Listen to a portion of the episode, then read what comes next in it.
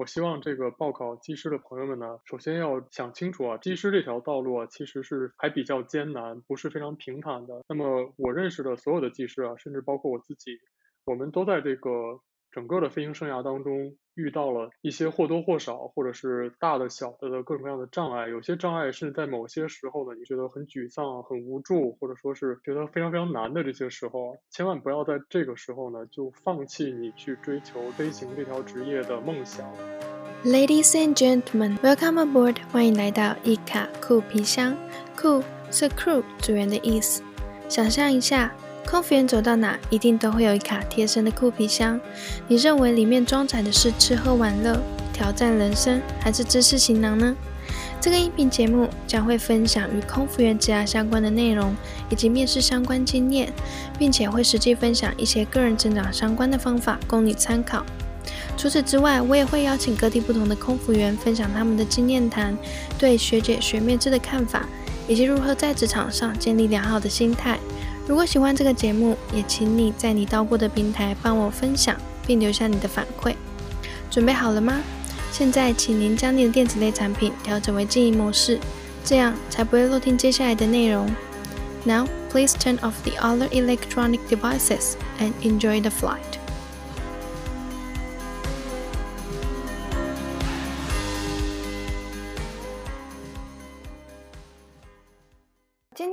幸邀请到前舱的飞行员 Ryan，在前公司担任机长，直飞七三七以及七八七的各机，转换到新的公司 JetStars 日本捷星航空，又多了更多不同的飞行体验。那我们欢迎 Ryan，Hi Ryan，Hi Cindy，Hi 大家好，我是 Ryan。那首先可以请 Ryan 自我介绍一下吗？我是 Ryan，那么我之前呢在。零八年的时候，从大学毕业，然后加入了大陆的一家航空公司，做这家航空公司的 cadet。然后我的第一次真正的飞行是在二十四岁的时候。呃，到了二零一四年，我从副机师升任机长。然后我现在目前是居住在日本，在呃 Jetstar Japan 做副机师，已经差不多两年的时间吧。那么我到现在一共差不多飞行了十一年的时间。嗯。当机师这条路，从报考之前，其实也要深入去了解自己适不适合这个工作，也要上网去查很多资料，然后选择自己要去训练啊，还是要公司培训，到成为一名机师，要花的时间真的还是很多。所以想问问 Ryan，是什么动机会让你想要成为一名机师？其实成为机师这个动机，一方面是呃我在大学毕业之前就有这样的一个想法，但是。我大学毕业的时候，其实刚好赶上金融危机，然后那个时候我大学的专业的工作不是非常的好找，加上我当时特啊特别喜欢飞机啊，非常喜欢航空的这方面的事情，正好遇到了在学校里面招聘的航空公司的广告，嗯，呃，我当时其实也是觉得可以去试一下这种感觉去试的，但是后来发现其实面试的经历啊，还有一些。在和这个航空公司来招聘的人的交流的过程当中，我觉得还是让我感觉蛮合适去做这个工作的。后来我就决定去从事这个工作了，而且当时我其实都一些考虑还是蛮实际的。我觉得这个工作会是一个很稳定的工作，因为很少以前我听说过有这个机师会被，比如说失去工作呀。然后我也觉得机师的收入还蛮不错的。但是后来我做这个工作几年之后，我发现其实技师的工作一点都不稳定，而且，呃，收入也不是像我们想象的那么好。但是其实总的来说，这个方面并不会太大的影响，嗯，一个一个人决定去从事这个职业，因为我觉得最重要的还是你非常喜欢这个职业才会去做它。读书的时候。没有任何收入嘛，就是读书大学的时候，所有的收入都是要不就是家里面提供的一点点，要不然就是自己去打工赚一点这个零用钱啊。对。那么工作之后开始有收入，其实就觉得已经很满足了。我当时没有觉得有太高的期待，但是呃，刚刚加入公司开始飞行的时候，作为 cadet，呃，公司其实给予的那个收入啊，就是最基本的一点生活的费用吧。嗯，但是。公司会给我们提供这个医疗保险啊，这些东西，其实这些就相对于来说是一个还蛮不错的生活保障的。嗯，哦，对，因为如果说可能航空公司不是在自己的家乡的话，等于说你到一个新的环境要去适应一个地方，如果是公司方面有福利呀，能够保障你在那边生活的话，对每一个想要进去的人来说都是算很不错的吧。对，这个还蛮重要的，因为对我来说，我当时是我的家乡在北方，然后我的公司在。啊，我之前在中国大陆工作，我的公司在南方，然后对我来说换了一个非常非常大的这个生活环境啊。当时最开始是有点不太适应的，但是，呃，其实后来发现有很多和我一起来的同期的同学啊，后来算是同事吧。然后大家其实也都是这个不远万里从很多地方来到这边，所以其实大家在一起有这种共同的感受，大家一起分享，然后还觉得日子过得还蛮。没有那么难的，其实，嗯，我们在训练刚开始的时候，大多数时间都是要待在公司的教室里面去上课，其实很少有时间真的跑到外面去，比如说大家一起去 shopping 啊，或者是去，呃，去出去玩啊，这样的时间几乎都没有，因为在我们刚刚加入 cadet 之后，呃，是需要有一段很密集的课程来训练，为我们将来出国进行这个飞行训练做准备的，所以在那段时间里边，几乎我们。就是每天都被关在公司里面去读书啊，然后考试，做这些准备。虽然说这个过程并没有让我觉得有非常的难，但是确实需要投入很多很多时间去做这件事情。对，那如果说你们在培训的过程中，航空公司也会给一些压力，说如果你哪一个成绩不好，或者是最低标准没有达到的话，可能公司这边就会把你剔除之类的吗？是的。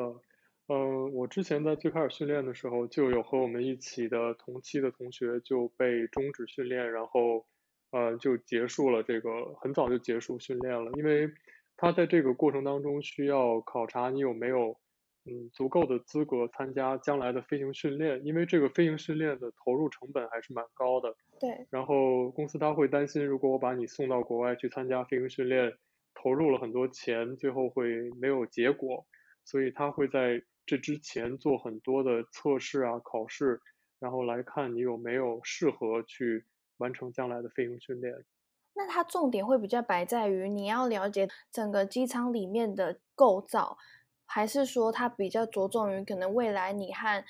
外籍机师一起飞行的时候的口语对话？在英语的这个方面，因为我们的飞行训练都是在英语的国家进行的，比如说美国、加拿大或者是澳洲。那么他会对你的英语做几次的这种考核和评估，如果他觉得你的英语水平没有达到这个在国外训练的水平的话，他就不会继续你的训练了。另外，我们会有一些这个航空基础知识的一些课程，比如说像飞机的这个空气动力学，还有气象学，还有一些基本的航空的一些呃设施的这些。比如它的机械的结构啊、电子的结构等等这些的一些非常简单但是很基础的知识，这些呢会呃在这个出国之前的课程当中主要来讲解这些东西。嗯，但是我还蛮好奇一个，就是我之前都。觉得说飞行好像都是绕着地球，要不你就往右边飞，要不你就往左边飞。那如果要去北极的话，它为什么不可以飞机直接往上飞？它是用绕圆圈的方式上去的吗？是的，飞机飞北极是可以飞的，而且我们之前的这航班也会飞越北极。飞北极呢，一般来说都是为了方便连接这个亚洲的大陆和美洲的大陆。地球看起来是一个圆形的，但是实际上如果你把它切开的话，你会把它铺开成一张很大的纸，它不是一个正方形的平面啊，它会是一个椭圆形的平面。那么，当我们要连接，比如说亚洲大陆和美洲大陆的话，最近的一个直线，其实不是在地球上看到的直线，而是一条弧线。这个弧线最近的距离，其实就是从北极上空经过。那么，如果我们飞行的时候，我们如果想从北极上面飞过去，和跨过太平洋飞过去，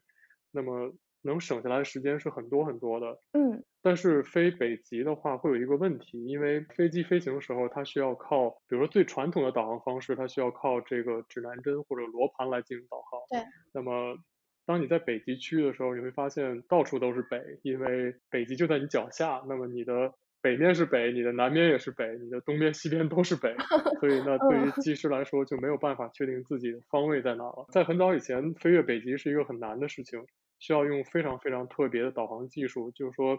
简单来说，它需要有一个特别的地图，上面画了很多那种小小的格子。然后当你进入北极区的时候，你要在这些格子上不停的去标志你的位置，每隔一段时间你就要标一下你在哪儿，然后通过在这个图上的位置来确定自己的位置。那个时候就没有其他的东西来对你的位置进行参考了。但是现在呢，因为有了这个全球定位系统啊，比如像 GPS 这样的东西，对，那么即使我们在北极附近呢，也还是可以获得这个 GPS 的导航。但是即使是 GPS，它在北极的这个非常高的纬度地区，它的工作也是有限制的，所以说其实飞越北极是需要用特别的导航技术来进行导航的。即使是这样吧，但是现在依然我们还是会在有条件的情况下，还是会尽量接近北极的区域，从北极来飞越这个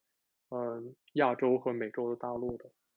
哇，好特别哦！那通常起飞下降，包括呃一上飞机。飞行员是最忙的时候，因为他们要照条列式的从第一项检查到最后一项。那起飞下降也一定非常忙碌，因为要跟塔台做联系。如果说到平飞的话，飞行员在上面可以至少放松吗？平飞的时候呢，要看我们飞一个多长的航班。比如说，如果我们的这个航班还是蛮短的，就是一个小时那样的航班的话呢，其实平飞的过程也没有多久。那么平飞的时候，我们一般就是会整个的飞行交给飞机的自动驾驶，然后可能我们两个人会简单的聊一聊天啊。因为其实平飞的时候真的没有太多我们需要去做的事情，就是我们需要关注一下这个飞机仪表的状况有没有什么变化，然后呢用耳机监听一下地面的管制人员有没有和我们联络，大概就是这些内容。所以说其实我们不需要做太多的操作。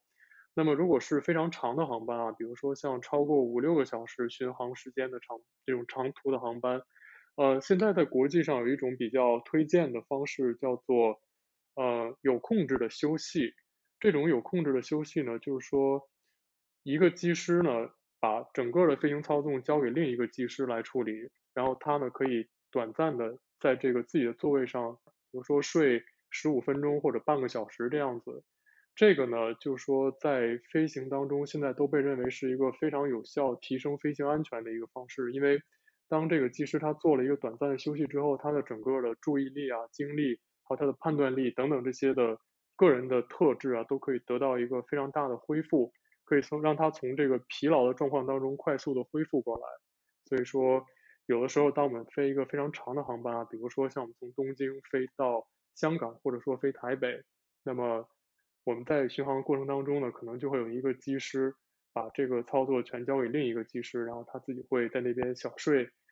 二十分钟啊，半个小时左右。然后当你睡醒之后，会觉得啊，精力充沛啊，然后我还可以再飞几个小时都没有问题。嗯，今年呢五月的时候，因为我蛮喜欢飞机，然后我在台湾的时候，我就有去体验自驾轻航机。另一家航空飞行俱乐部，它也有提供考证照的服务。其实我一开始对于上面驾驶是蛮可怕，因为我很怕说，可能如果你往下看啊，那个高度你会。突然失衡，可是因为那天的教官就是有教我说，你就只看前方，不要左右看的话，你就比较不会去失去平衡。然后也是因为那一次之后，让我觉得飞行好像没有想象中的那么难。这个部分，例如说可能要报考证照，飞行员在视力上面有特别要求吗？是不是说完全不可以有近视？呃，在我呃刚开始就是申请开带的时候。在那个时候，在中国的大陆要求机师的视力就不可以有近视，但是我印象里应该在没过多久就没有这样的限制了。现在在全世界几乎每一个国家都没有这种不可以近视的限制，但是呢，它对你的近视的度数一般来说是有一定的规定的，比如说你的近视不可以超过多少度，那么在多少度范围之内呢，都是可以接受的。这样的状况呢，当你去飞行的时候，你只需要佩戴一副眼镜就可以了。这副眼镜呢，必须是要当地的民航体检的医生检查同意过之后，你才可以佩戴。然后这副眼镜呢，你还需要再准备一个一模一样的备份的眼镜。就是说，如果你在飞行的时候，万一这副眼镜不小心被你踩碎了，或者坐在一个 对，然后那么你还有一副可以用啊，否则的话你看不清前面的东西，这个就还蛮危险的。呃，另外一个就是说，我知道现在很多人可能会去做这个激光视力矫正手术啊，叫 LASIK。对，这个东西其实已经非常成熟了，但是呃，在航空这个方面，LASIK 还是稍微会被关注一点。有的国家它的民航局要求，如果你做过这个手术的话，你必须要进行一些额外的检查，或者说是，假如说你刚做过这个手术，你需要等待几个星期或者几个月的观察期。然后呢，再去检查一下你的眼睛，如果没有问题的话，才可以通过这个体检。所以说，如果你要是正好要准备考技师，然后又有打算要去做这个 LASIK 的话，最好是你先和当地的这个民航主管部门去沟通一下，去咨询一下，然后再去做这个手术。嗯，那当上飞行员有两种，一种是自行花钱训练，另外一种是考上航空公司之后培训。那 Ryan 比较建议是哪一种比较好？如果是选择自己出去外面训练的话，要花费更多的时间还有金钱吗？嗯，这个通常来说没有一个确定的答案，这个要取决于你自己的。个人的状况啊，还有你的需求。对，自行培训这个事情呢，它的好处就是说，你可以自己来选择你要去的国家啊，或者是学校。嗯。然后整个这个训练的节奏，你也可以自己来把握。比如说，我认识的一些技师啊，他们有很多人之前是从事一些完全不一样的工作啊。比如说，有些人是做这个 IT 行业的，还有一些是做，比如说甚至有些是船员，或者是，嗯，我还认识一些，比如是卡车司机啊等等。嗯，他们有很多人做过很多各种各样不一样有意思的工作。对，他们呢，很多人都是在边工作的时候边去飞行学校去学习飞行技术。有些人学了两年的时间、三年的时间，断断续续的把这个执照才考到。嗯。但是对于他来说，这是一个非常好的方式，因为他可以不放弃现在这个稳定的工作，然后他在自己的休息时间呢，去慢慢的把这个执照学完，然后来。进行这样的一个蜕变，获得一个新的技术。对，呃，所以说这个是自行培训的一个优点。嗯。另外一个就是说，当你在训练过程当中，比如说你在某一个阶段你觉得非常的难，我一直没有办法通过某一个考试，那么如果你是自己在出资去训练的话，你可以不停的去反复的练习，然后直到你通过这个问题，克服这个困难，然后通过这个考试。嗯。另外呢，这个。自行培训它有一些缺点，比如说自行训练往往是需要你自己付费嘛。对。飞行训练它就是有一个很高的门槛儿，它需要你花费很多的这个金钱啊来获得你的飞行执照。所以说，如果你自己训练呢，你需要提前准备好一定的费用。而且，如果你的训练不是在自己的国家进行的，你还要做好这个在国外生活的生活费啊，还有一些各种各样这方面的额外的开销。另外一个就是说，如果你选择用航空公司的这个 cadet 这这个飞行学员的计划，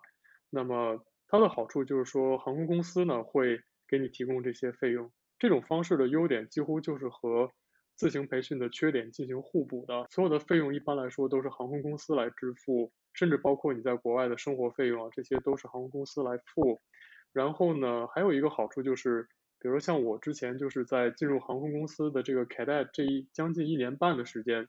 呃，我认识了非常多的朋友，而且这些人呢后来也都是我的同事嘛，所以说你会结交很多很多年龄相似的好朋友，然后将来大家在一起工作的时候，也有一个嗯非常熟悉的一个工作环境啊，会觉得非常好这种感觉。呃，另外一个就是说你不用花费心思去选择飞行学校，飞行学校一般都是和你之前的这个公司。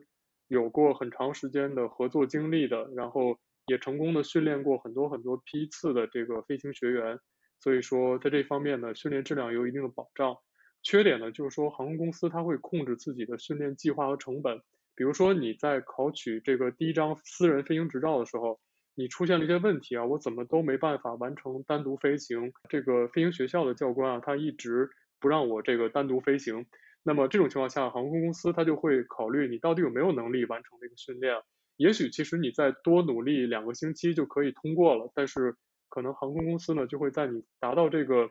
阶段之前就突然告知你说你的训练被终止了，那么你的飞行生涯就在这个地方就遗憾的结束了。所以说这个是一个很大的问题。呃，另外一个就是说你去哪里训练，这个也是公司来安排，你没有。资格去选择我要去哪训练，因为费用是公司来出的嘛，所以说只能这个听任公司的安排。另外一个就是说，呃，当你取得了这个飞行执照，然后你顺利的开始了你的这个航空公司的工作之后，呃，一般来说，航空公司呢会让你去签一个这个培训的协议，比如说他提供了资金让你进行培训，那么你必须要为这个公司服务多少年，比如说你要为他服务一年、三年、五年这样子。那么在这期间，假如说你要想提前离职去新的公司工作的话，那么很可能你需要去按照合同呢来赔偿你之前的公司一笔培训的费用，这个也是你需要考虑的一部分。那么如果你自己培训呢，就没有这方面的顾虑了。那通常如果说，例如说你报考航空公司的那一种，哪一些条件是？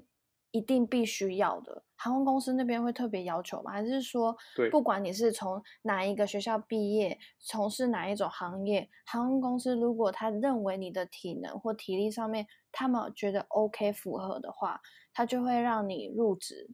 有特别的门槛条件吗？嗯，有一些条件，比如说现在绝大多数的航空公司都要求你至少要有一个大学的学位，对，然后他可能会要求你有一个身高和体重的限制。这方面来说，呃，现在对这个要求的公司越来越少了，但是还是会有一定的身高的限制，为了方便你在这个驾驶舱里面做一些操作啊这样的事情。但是其实这方面的限制还蛮少的，主要还是。学历的限制，然后他会对你的身体做一个民航标准的体检。那么这个体检呢，一般来说是在你初步的通过了面试之后来进行的。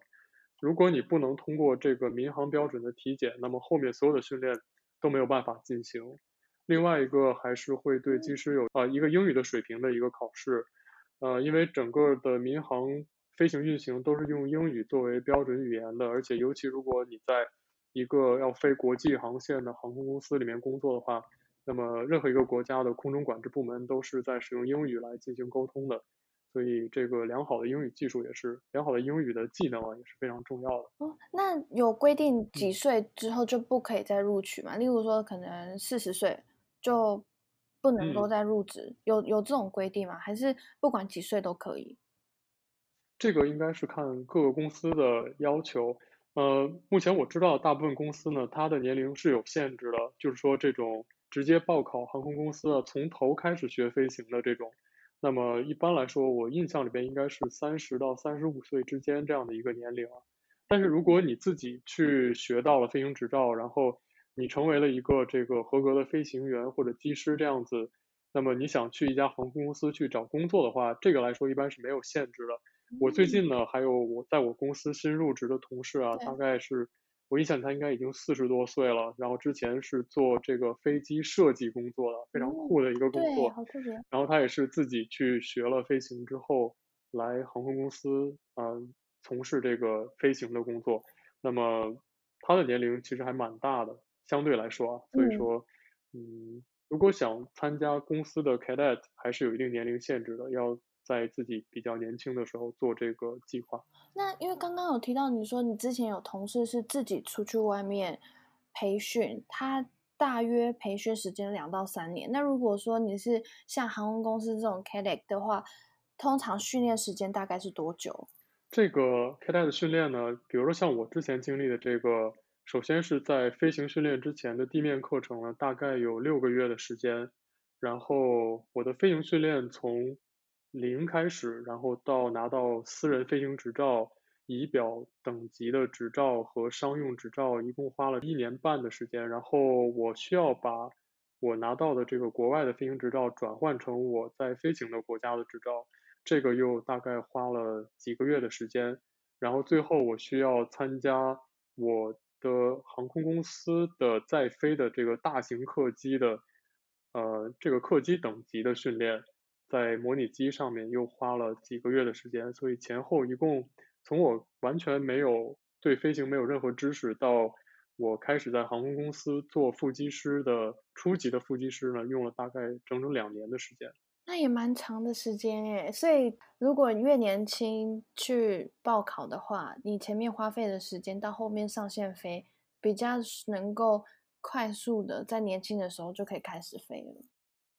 对，没错。而且这样子的话呢，就是说你尽早的加入这个航空业，你可以在自己年轻的时候就积累很多的飞行经历，然后对你将来的寻找新的工作啊，还有去呃，比如说更换更大型的机型，或者是飞行更复杂的航线等等，这些对你将来的职业发展都有好处。所以说，其实，在 Cindy 你刚刚讲过的这两种培训方式之外，还有一种可以选择的培训方式，就是直接去一些大学航空类的大学呢，去读它的飞行或者是机师专业的大学的课程。嗯，读这种课程呢，你可以只要读四年，在高中毕业之后去读四年的大学，就可以得到一个大学的学位，还可以得到一个商用的飞行执照。所以说。这样的就比我当时的这种方式呢，就可以节约一到两年的时间，然后就可以进入航空业了，所以这也是蛮好的一种选择。对，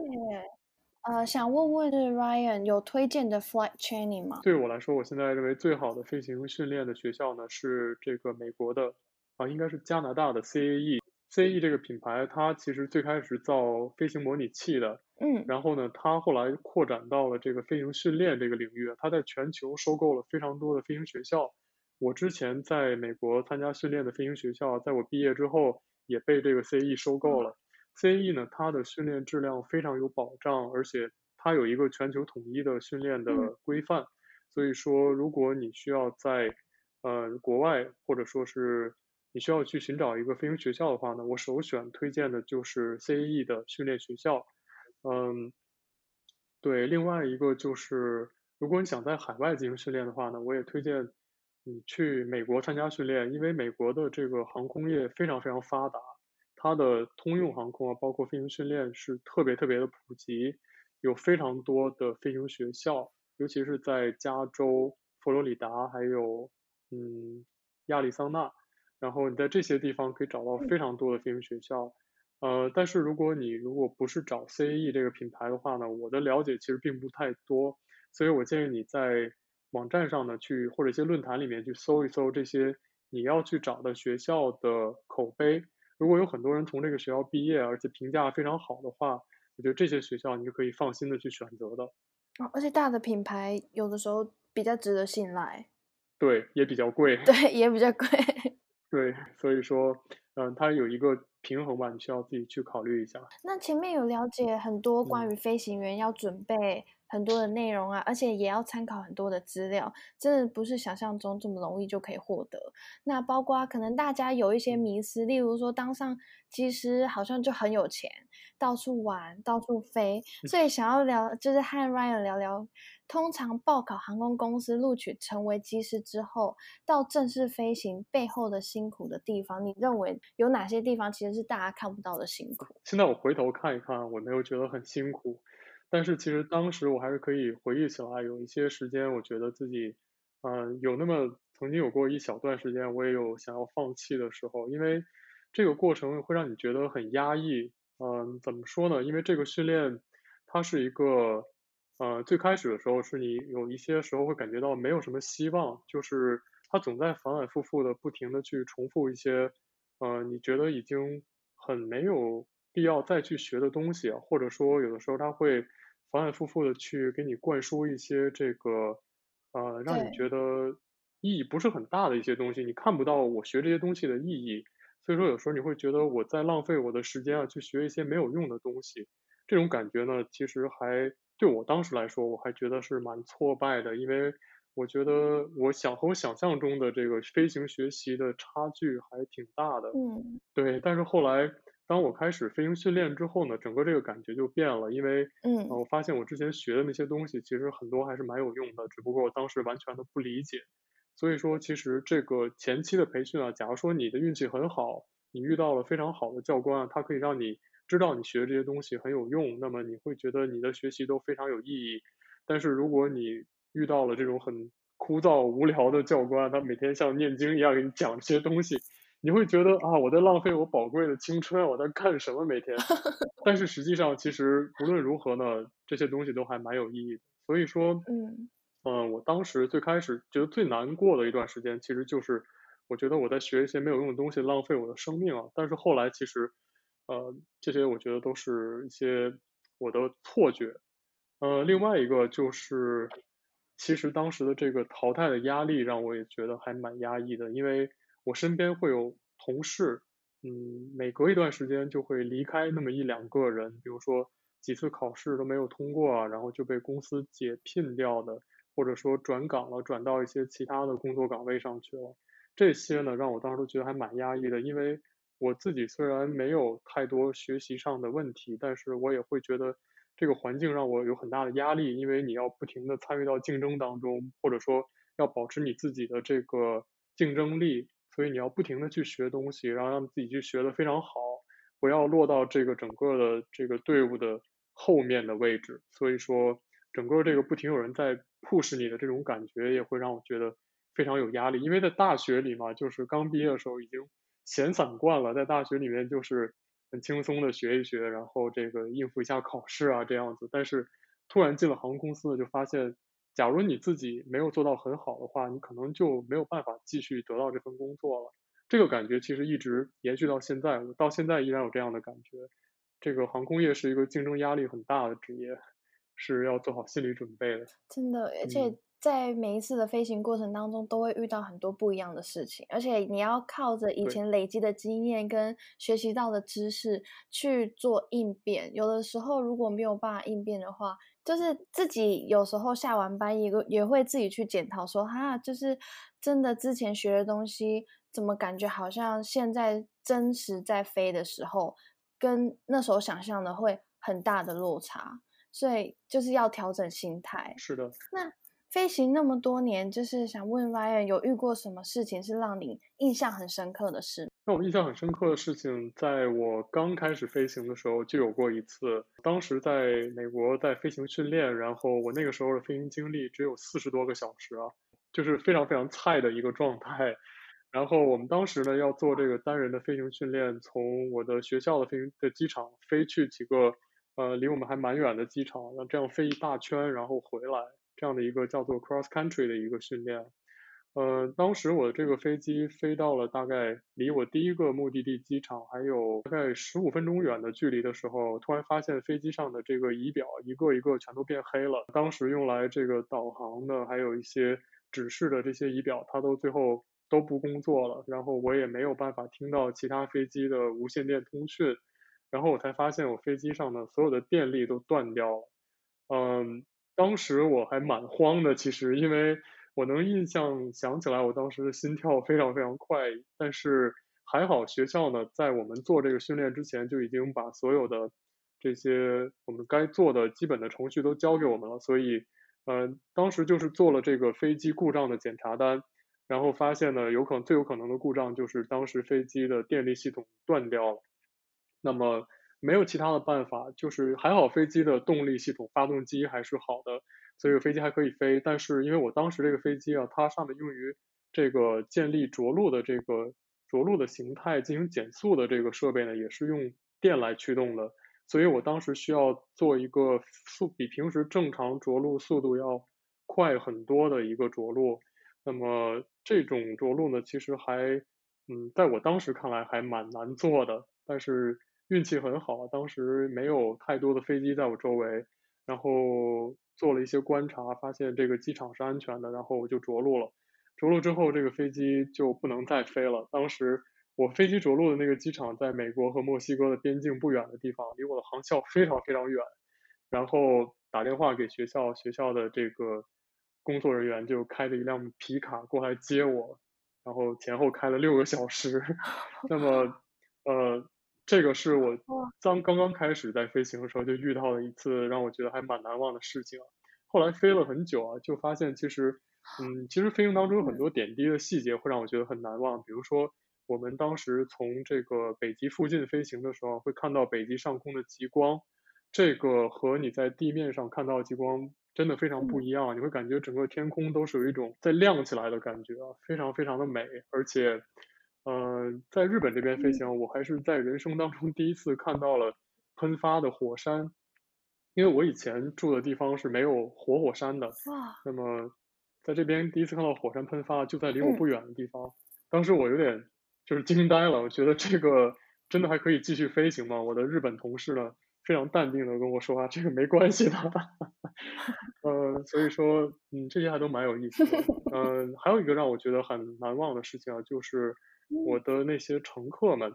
嗯，其实工作这么多年，让我觉得最难忘的还是我的这个工作本身。就是有一次我在飞一个机场的时候，当时那个机场是天气非常非常差，一直在下雷雨。然后我们围这个机场转了很多圈，最后发现没办法飞进去，所以我们当时就备降到了附近的一个机场。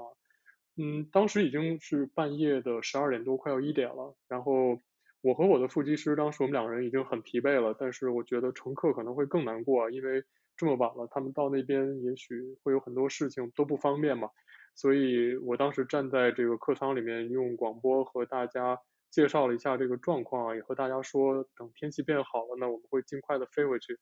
然后当时就有乘客站起来和我说，他说这个已经很晚了，我们都很理解，那么你们也很辛苦了，然后我们会在这边就在这边等待着，然后当什么时候你们觉得一切都安全了，可以飞回去的时候呢，你们就再飞回去，我们都不会有任何问题，我们都会配合你们。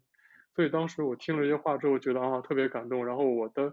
飞机上的这些啊这些空乘们呢，他们也都特别的开心。就是说有这么好的乘客，让我们真觉得就是我们的这个辛苦的工作呢，作为民航人的辛苦工作还是非常值得。好感动哦。对。那因为这次的疫情，每一个航空业都受到很大的影响。那在飞行员工作方面也会受到很大的冲击吗？是的。嗯，在疫情刚开始的时候，其实我们的民航反应还是相对来说要慢一点的。因为我印象里边，当时我还飞了几班香港的航班啊，那个时候香港已经是有一定的疫情的这个感染的人数了。但是其实当时民航呢还没有太大的变化。但是后来很快，因为这个疫情的升温，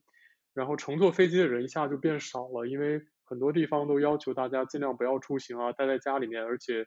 大家自己也都觉得乘飞机不是一个非常安全的选择，所以说航空公司呢，为了节约成本，就把一些乘客比较少的航线啊就停掉了。那么停掉航线对于我们来说，就是我们的工作时间就变少了。所以说我印象里边，就是前几个月有一次我拿到下个月的班表的时候，我就突然发现，哇，我下个月只要工作一天。最开始我看到这个时候就觉得。我和我的一个朋友在聊，我说我之前曾经开过玩笑说，最开始呢，我以前的工作节奏是要飞行四天休息两天，我特别希望我有一天可以只飞行两天休息四天这样就好了。结果现在就变成了我只要飞行一天，然后休息二十九天这样的一个过程。这样的状况其实维持了大概有将近两到三个月的时间吧。然后现在的航班逐渐的恢复了，所以我们现在大概的工作时间是之前工作。时间的一半左右，所以其实还是飞的比以前要少了很多。嗯，那因为我最近在你的 Instagram 的贴文有看到你遇到挡风玻璃破裂的情形，然后我是想问问 Ryan，就是像你们遇到这种突发状况，大部分是可以透过之前学过的知识，然后去处理这件事情，还是靠你本身一直累积以来的经验去处理这件事情？那么遇到这种像你刚刚讲过的这样的比较特殊的故障的时候，或者说飞机的一些紧急的状况的时候呢，我们通常来说第一反应就是先要保护自己。比如说啊，像你说的这个飞机的风挡玻璃破裂啊，在空中甚至会被有人会被吸出去这样的状况，那么我们的第一反应可能是要先自己戴上氧气面罩，保护好自己。因为如果机组机师他出现了这个昏迷啊，或者说失去自己的。这个失能的状况，那么整个飞机的人呢都没有人去保护了，所以一旦出现什么故障呢，其实这个听起来可能让大家觉得会有点不是那么好听啊。比如说，呃，出现故障的时候，其实最先想到的就是自己，我们一定要先把自己保护好，不会说去先去想到去保护什么其他的人。那么当我们把自己保护好之后呢，我们才会开始进行这个故障的处理。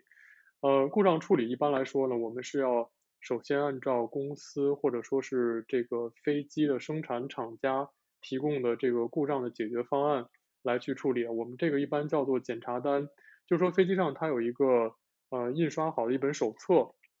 这本手册上呢会包括了这个飞机制造厂家所预测到的所有可能将来在飞机上出现的故障。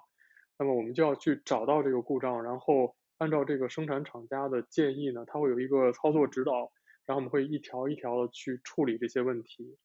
那么这本这本检查单呢，它不是一个这个可以预测一切的事情。所以说飞机上的很多故障是不在这本检查单里面的，也就是说有一些问题你是没有办法在这本书里面找到答案的。所以在这种情况下呢，技师就要靠自己的判断，还有自己多年来积累的经验，或者说呢是靠以前曾经发生过类似的这种事故的这个经验来去解决这个问题。那么这种状况下就完全这个问题会被解决成什么样呢？就更多的去要依赖这个机师的经验和技术。所以说有的时候呢，有一些飞机出现了很严重的故障，最后平安的返航了。可能真的是要感谢这个机师他的良好的判断力和一个正确的决定。有一些飞机呢出现了一些很小的故障啊，最后在这个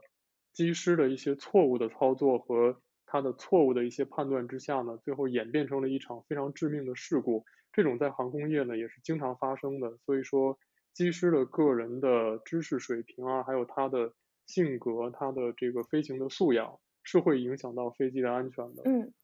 那可以请 Ryan 跟想报考飞行员的考生们说一些鼓励的话。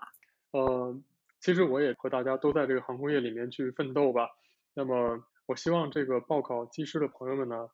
呃，你们可以首先要想清楚啊，这个机师这条道路啊，其实是还比较艰难，不是非常平坦的。对。那么，我认识的所有的技师啊，甚至包括我自己，我们都在这个整个的飞行生涯当中遇到了。一些或多或少，或者是大的、小的的各种各样的障碍，有些障碍是在某些时候呢，你是觉得自己是没办法去逾越的，呃，也有像我刚刚提到的，你会觉得很沮丧、很无助，或者说是觉得非常非常难的这些时候，千万不要在这个时候呢就放弃你去追求这个飞行这条职业的梦想。这个其实是每一个机师一定都会在飞行生涯当中经历的一个过程。嗯，而且呢，另外就是机师的这个职业生涯是充满了机会和挑战的，它是一个非常丰富多彩的一个职业。我们每个人的天赋啊、性格还有自己的特质，都会对你的将来的飞行呢带来一些影响。所以说，无论如何呢，只要你对飞行是有足够的热爱，你很爱飞行，那么你愿意为它呢去付出你的这个持之以恒的勤奋和努力，你就会发现你付出的一切啊，其实最后都非常非常值得。